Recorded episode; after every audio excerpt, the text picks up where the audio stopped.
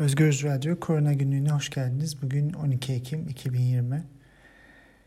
Dünyada Covid-19 ile ilgili işler pek iyi gitmiyor. Günlük vaka sayıları gittikçe artıyor.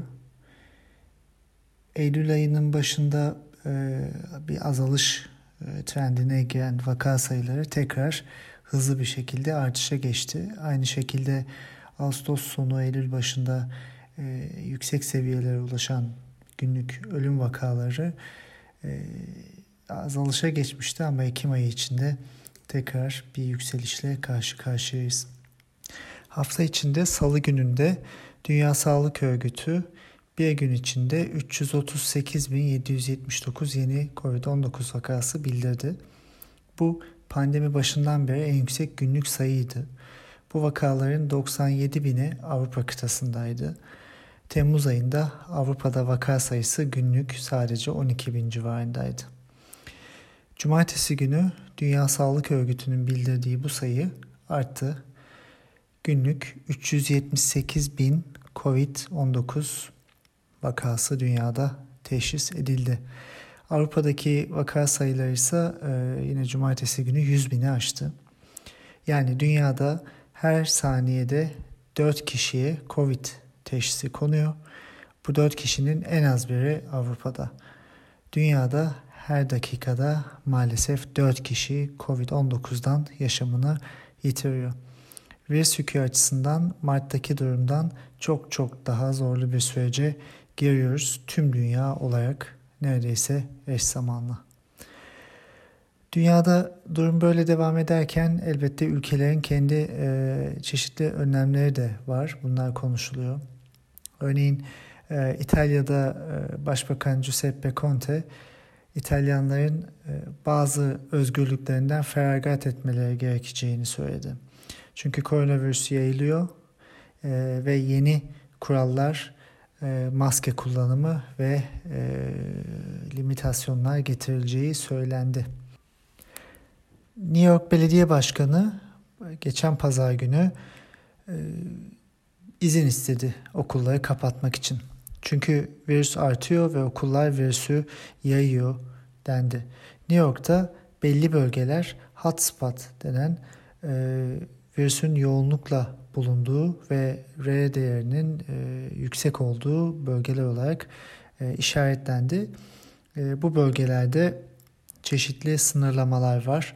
E, iş yerlerine, e, ibadet alanlarına, okullara ve e, çeşitli diğer e, kamu kesimlerine e, bazı kısıtlamalar getiriliyor.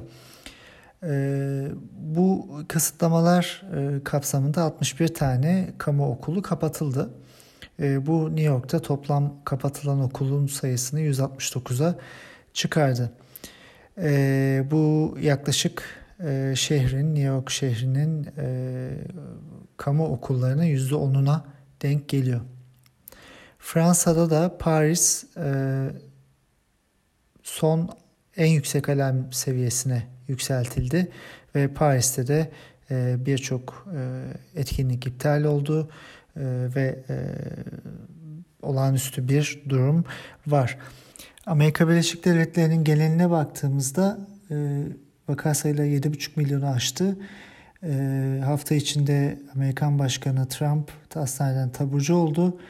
E, tekrar konuşmaya ve e, e, gösterilerine başladı. Virüsü taşıyıp taşımadığı e, kesin değil.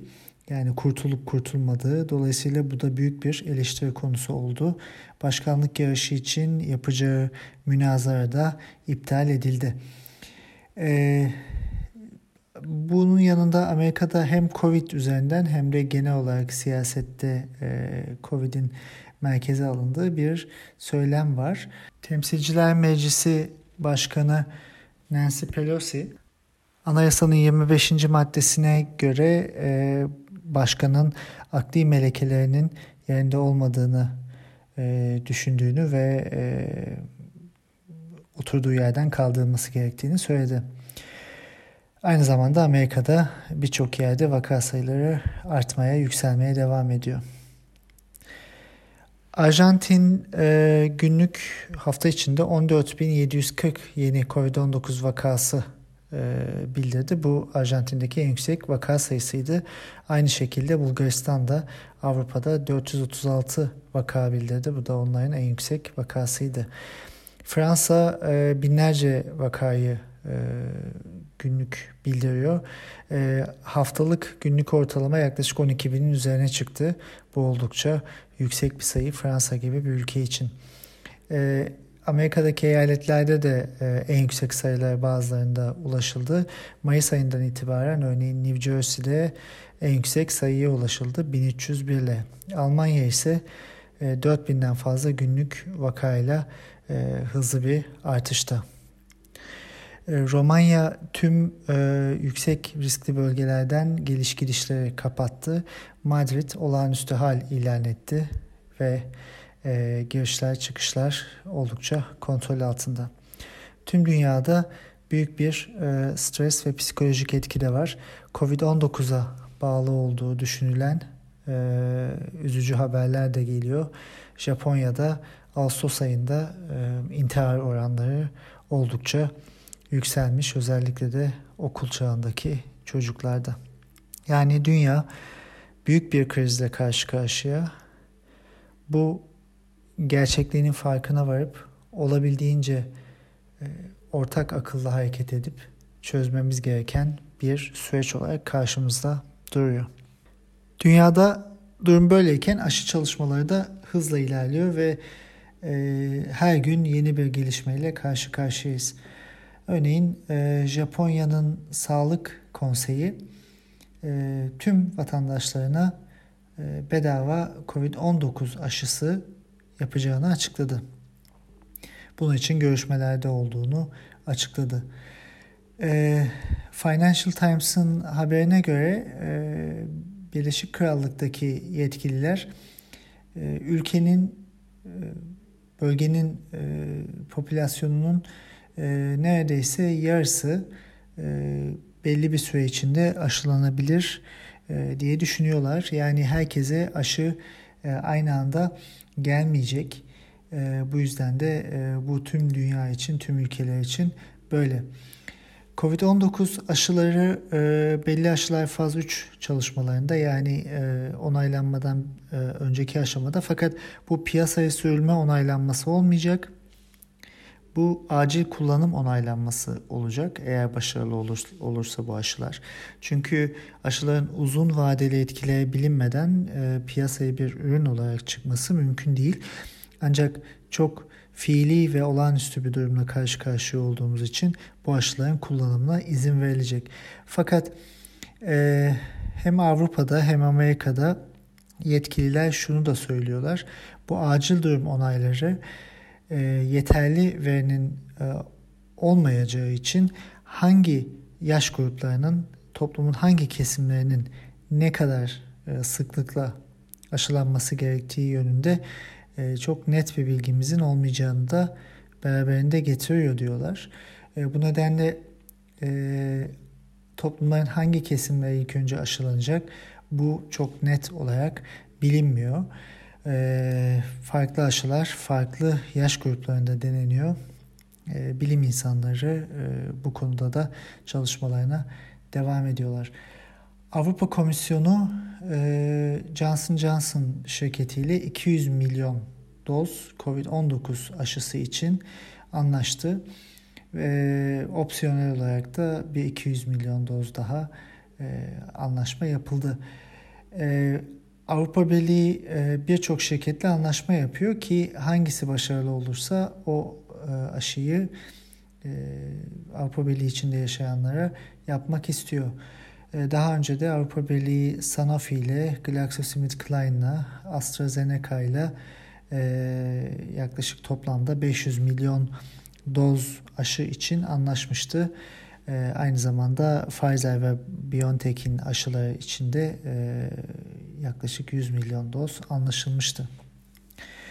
Çin e, hafta içinde COVAX e, inisiyatifine dahil oldu. COVAX inisiyatifi e, global bir inisiyatif. Dünya Sağlık Örgütü tarafından e, başlatıldı ve 2 milyar doz COVID-19 aşısının insanlara 2021 içinde dünyadaki herkese tüm ülkelere uygulanmasını planlayan, amaçlayan bir inisiyatif. Çin buna dahil değildi. Hafta içinde Çin de buna dahil oldu. Bu sevindirici bir gelişme. Çin'deki bazı şirketler örneğin CanSino, Sinovac, Sinopharm faz 3 çalışmaları yapıyorlar. Onların aşıları da dolayısıyla dünyada yaygınlaşacak. Bilim devam ediyor, aşı çalışmaları devam ediyor. Fakat aşı bir sihirli değnek değil. Bunu en başından beri söylüyoruz. Birçok sıkıntısı olan bir süreç. Gerçekten ne kadar koruma sağlayacak? Herkes aşıya erişebilecek mi?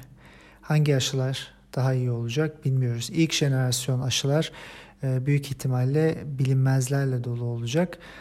E, ancak daha sonra gelen ikinci, üçüncü jenerasyon sonradan ortaya çıkan aşılar belki daha etkili, daha uzun vadede etkili olacaklar. Ancak ikinci jenerasyon aşılar için daha uzun bir vakte ihtiyacımız var. E, Almanya zaten hafta içinde ülkedeki 60 milyon e, kişiye e, aşı yapılabileceğini fakat bunun en az 8 ay süreceğini ve dolayısıyla 2021 yılı içinde de pandeminin devam edeceğini söyledi.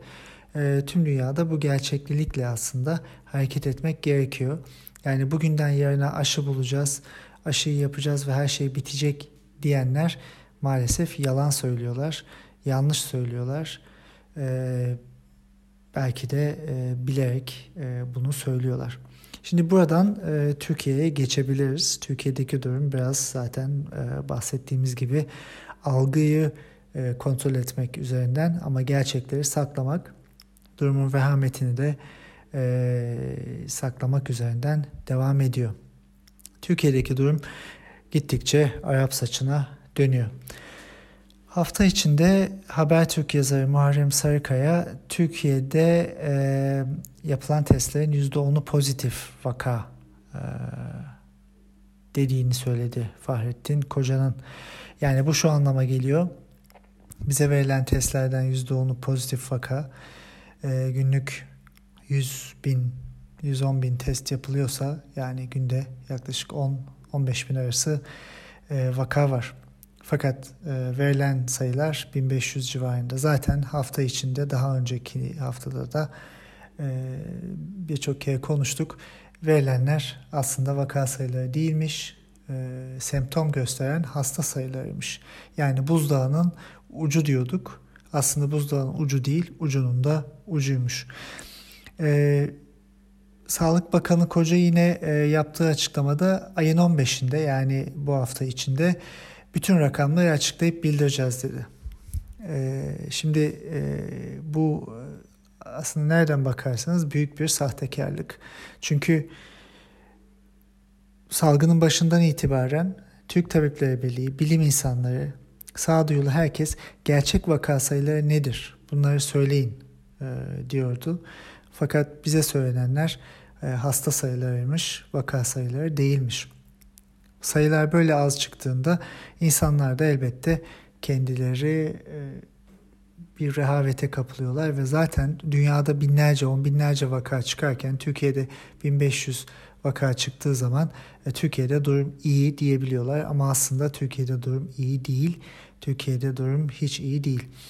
Toplam vaka sayıları olarak Dünya Sağlık Örgütü'ne bildirilen 334.031 vaka var ama bunların e, çoğunluğunun e, Temmuz'dan itibaren en azından hasta olduğunu biliyoruz. Yani eğer bu vaka sayıları e, verilen sayılar vakaya oranlandığında iki katı bile olsa 650 binin üzerine çıkıyor vaka sayısı ve bu bizi neredeyse e, ilk 10 ülke arasına e, sokuyor. Yani Birleşik Krallık'taki vaka sayısı 590 bin. E, dolayısıyla e, Türkiye'de bilinmezlik devam ediyor ama pişkinlik de devam ediyor. Sağlık Bakanı asemptomatikler önemli değil. Önemli olan tedavi yapabileceğimiz e, hastalar bunları bulmak demişti. Hafta içinde Britanya'da yapılan bir araştırmada katılımcılardan koronavirüs testi sonucu pozitif olan vakaların %86'sında semptom görülmemiş. Yani zaten salgının başından itibaren söylüyoruz. Asemptomatik kişilerin ne kadar olduğunu bilemiyoruz. Bu %30 ile %80 arasında değişiyor diyorduk. E, bu çalışmada %86 bulunmuş. Yani bir hastaya karşılık yaklaşık 6 e, asemptomatik kişi olabilir. E, burada bakılan hasta sayısı az elbette dünyaya e, direkt olarak oranlanabilir mi bilmiyoruz ama bu çalışmada uzmanlar e, virüsün sessizce yayılmasının ve yeni salgın dalgalarının e, önlenmesi için testlerin daha da yaygınlaştırılması gerektiğini söylüyor dedi tüm haber kaynakları. Şimdi asemptomatik hastalar neden önemli ve bu sayılara neden ihtiyacımız var? Hafta içinde Nobel haftasıydı. E, Nobel ödülleri dağıtıldı. Fizyoloji ve tıp alanında hepatit C'yi bulan bilim insanlarına ödül verildi. E, bu neden önemliydi ve neden bu ödülü aldılar? E, dünyada 70 milyona yakın insan hepatit C ile yaşıyor. Hepatit C virüsünü kapan bir insan e, yıllarca, on yıllarca e, sessiz, asemptomatik şekilde kalabiliyor ve bir zaman sonra kronik hastalıklar özellikle karaciğerde ortaya çıkıyor. Dolayısıyla siz virüsü erken aşamada taşıyıcılarda e, bulabilirseniz, bunun metotlarını geliştirebilirseniz, virüsü tanımlayabilirseniz elbette daha erken tedaviye başlayıp insanların virüsü yaymasını da önleyebilirsiniz. Çünkü e, SARS-CoV-2 gibi e, hepatit C virüsü de insandan insana bulaşıyor farklı yollarla e, vücut sıvılarıyla cinsel ilişkiyle ve e, kan transfüzyonuyla. Şimdi e, Bakan Koca'ya göre aslında hepatit C hastalarının ya taşıyıcıların hiçbir önemi yok. Onlar önemli değil. E, Bakan Koca'ya göre hepatit C kişileri e, ileride e, yaşlandıklarında e, hasta olduklarında karaciğerleri sıkıntıya düştüklerinde önemliler. Çünkü oraya bakmak gerekiyor. E, Fahrettin Koca'ya göre. Şimdi e, bir anda e, Nobel'e e, layık görülen bir çalışma ve bu çalışmanın e, aslında virüsü tanımlamak ve asemptomatik kişileri bulmak üzerinden e, dünyaya bir sağlık katkısı yapması var. Diğer yandan da Fahrettin Koca'nın asemptomatikler önemli değil demesi var. Şimdi kimin bilime sırtını dayadığı, kimin hamasete ve bilim dışı hiçbir şey bilmeden e, konuştuğu e, aslında ortaya çıkıyor. Hafta içinde yine başka bir e, skandal da ortaya çıktı. Bakan yardımcısı Şuayb Birinci daha önce de söylemiştik bazı makaleler yayınlıyor e, neredeyse tüm makalelerini pandemi döneminde yayınlayan birisi. E, bir makalede e, Mersin'de Şubat ayı içinde 24 hastanın olduğu yazıldı.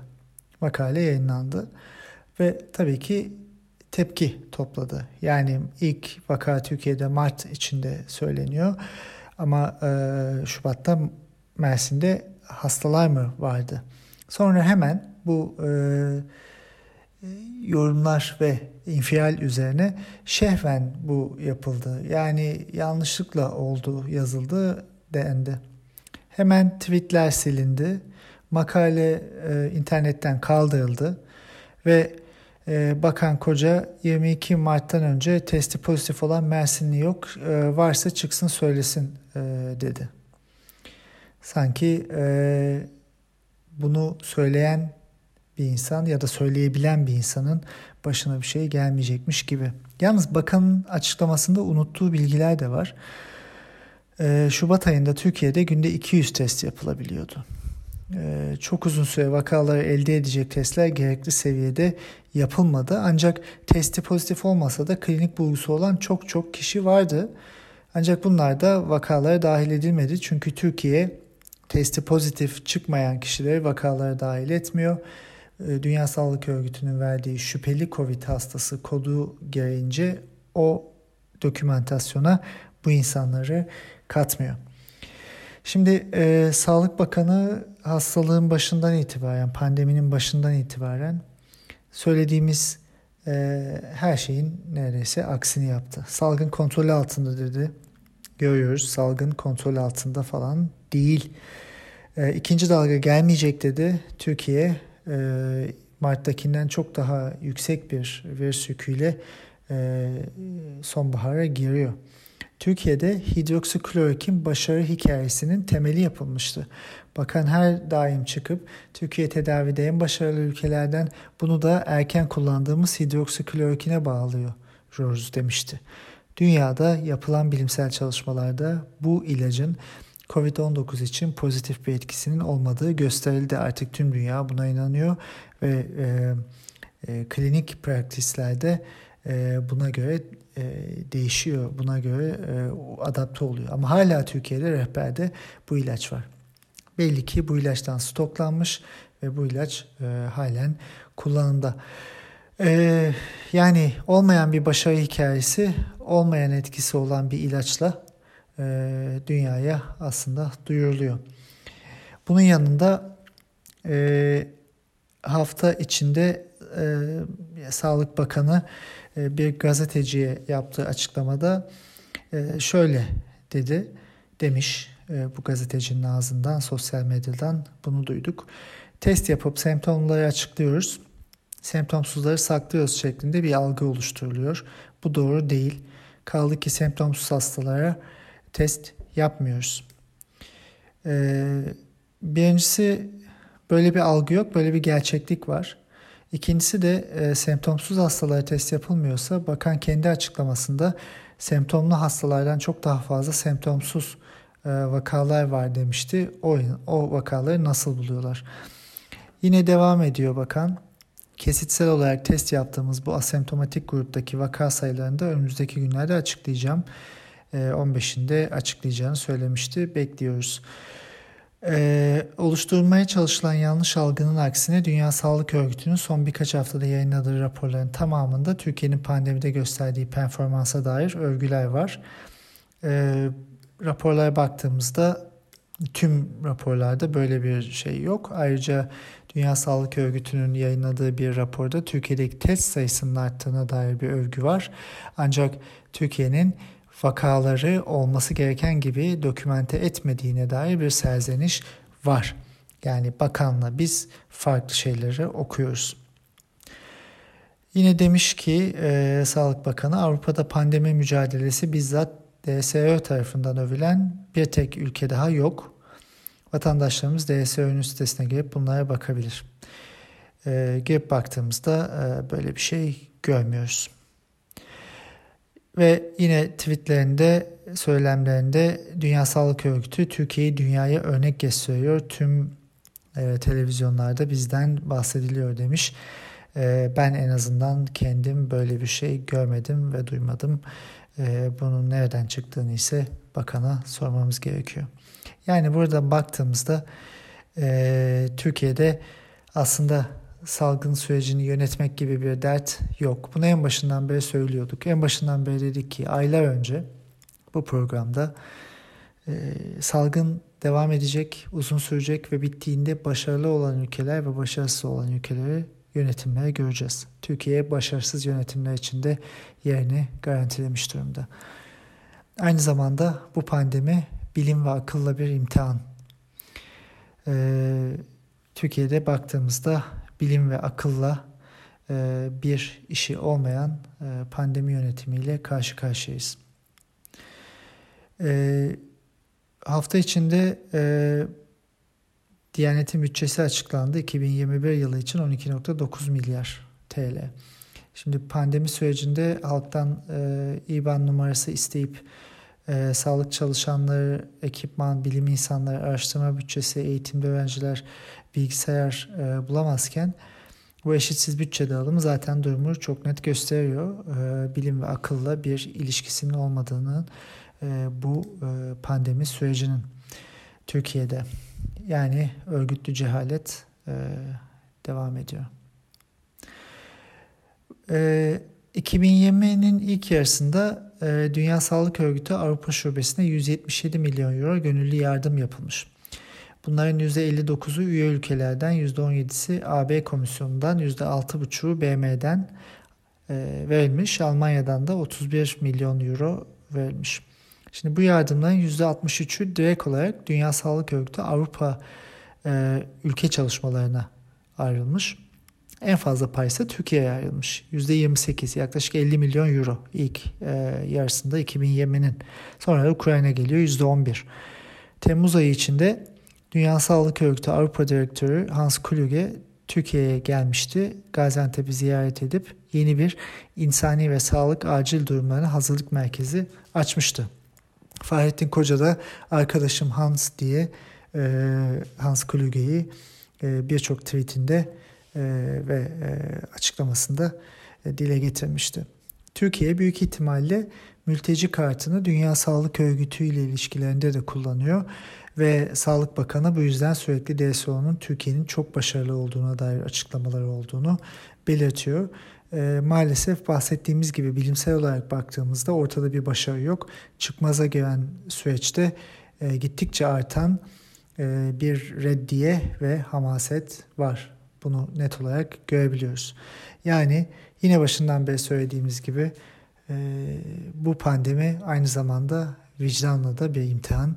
Türkiye maalesef burada da sınıfta kalıyor. Bunu niye söylüyoruz? Şu yüzden. Sağlık Bakanı ve tüm iktidar salgının hızını kestik diyor. Hiç sanmıyorum çünkü dünyada salgın gittikçe hızlanıyor. Türkiye'de de aynı şekilde sonbahar yaklaşırken insanlar e, kapalı mekanlarda çalışmaya devam ederken toplu taşımayı kullanırken salgının hızı kesilmiş değil. Sahadan gelen haberlerde aynı şekilde. E, yine sahadaki hekimler bize şunu söylüyor. Türkiye'de filyasyon fiilen durmuş durumda. Resmi olarak değil ama fiilen neredeyse durmuş durumda. Yani vaka bulmamak üzerine bir e, durum var. Bu vicdana sığan bir durum değil. E, yine hafta içinde e, bir skandal daha ortaya çıktı. E, son bir ayda İstanbul'da sadece bir kişinin koronavirüsten öldüğü raporlardan ortaya çıktı. Fakat sonra hemen yine bir yanlışlık olduğu söylenip e, sayılar değiştirildi. Yani Güneydoğu Anadolu'dan sayılar alınıp İstanbul'a kondu. Başka bölgelerde artışlar, azalışlar yaşandı. Toplam sayı değişmedi ama İstanbul'daki ölüm sayıları bir anda e, birkaç tuşa basarak arttırıldı. Yani e, böyle büyük bir e, durumda, böyle büyük bir pandemi sürecinde e, bilgi işlemi bile gerçekleştiremeyen bir yönetimle karşı karşıyayız. Bu oldukça sıkıntılı. E, bu da başka bir e, skandal. E, zaten e, hafta içinde yine Japonya koronavirüs salgını gerekçesiyle Türkiye'ye vize zorunluluğu getirdi. Yani e, gelişmiş ülkeler içinde vize istemeyen tek ülke Japonya'ydı. E, o da artık e, durumu net olarak görmüş gibi görünüyor. Aynı zamanda bugün okullar açılıyor. E, çünkü uzaktan eğitim başarılamadı. E, eşitsizlik e, gün gibi ortaya çıktı. E, bu nedenle okullar açılıyor. Yani salgın bitmedi e, ama uzaktan eğitim başarısız oldu. E, bu yüzden insanlar okula gitsin, çocuklar okula gitsin ki e, bu başarısızlık da ortaya çıkmasın deniyor. Bunların hepsine baktığımızda artık e, bilimsellikten zaten uzak olduğunu biliyoruz Türkiye'deki pandemi yönetiminin ama vicdandan da uzak olduğunu söyleyebiliriz. Tekrar edelim. Pandemi akıl, bilim ve vicdanla bir imtihan. Önümüzdeki günlerde pandeminin nasıl devam ettiğini, Türkiye'deki sürecin nasıl ilerlediğini ve hafta içinde yapılması e, planlanan e, toplam vaka sayılarının açıklanmasından sonra daha detaylı yorumlarla e, haftaya beraber olacağız. Bu süreçte nasıl önlemler alabilirim diye düşünüyorsak gerçekten maske, mesafe ve yaptığımız tercihlerde e, bilimi dinleme önemli. Eğer bir toplantı yapacaksak bu toplantının gerçekten yapılıp yapılmaması gerektiğini iki kere düşünmeliyiz. E, kapalı ortamlarda kalabalık insanları bir araya getirmeme şansımız varsa getirmemeliyiz. E, bulunduğumuz yerlerde, ofislerde e, eğer bulunmak zorundaysak ki birçok insan fabrikalarda çalışıyor, toplu taşımalarda, ofislerde çalışmak zorundalar. E, böyle durumlarda olabildiğince çok e, odayı havalandırmalıyız. E, bunlar kişisel olarak yapabileceklerimiz. Etrafımızı bilinçlendirmeliyiz. Çünkü sürecin gerçekten daha da yükselerek ve ağırlaşarak artabileceğini düşünüp buna göre hareket etmeliyiz. Aşının bir sihirli değnek olmadığını, şu an için elimizde böyle bir aşının olmadığını düşünerek hareket etmemiz gerekiyor. Bu süreç uzun sürecek. Ee, ama evlere kapanıp e, psikolojimizin de bozulmaması için olabildiğince virüs yükünü az tutmamız gerekiyor. Tabi bunlar kişisel önlemler ama e, bunun da ötesinde e, yönetimden beklediğimiz, en başından beri söylediğimiz e, önlemler var.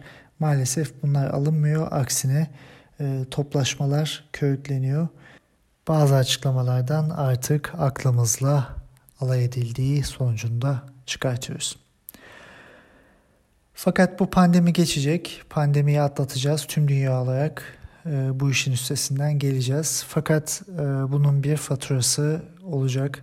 Dünyada e, 1 milyonun üzerinde insan yaşamını kaybetmiş durumda. Bunlar sadece bildiklerimiz ve daha da ağırlaşan bir e, sonbaharla karşı karşıyayız. Zorlu bir süreç var önümüzde. E, bilime sırtımızı yaslayıp e, ortak akılla, özgür düşünceyle, bağnazlıktan uzak, politik çıkarlardan uzak, insan yaşamını ön plana koyan bir yerden hareket ederek bu süreci aşma yolunda ilerleyeceğiz. Sağlıkla kalın. Haftaya görüşmek üzere. İyi günler.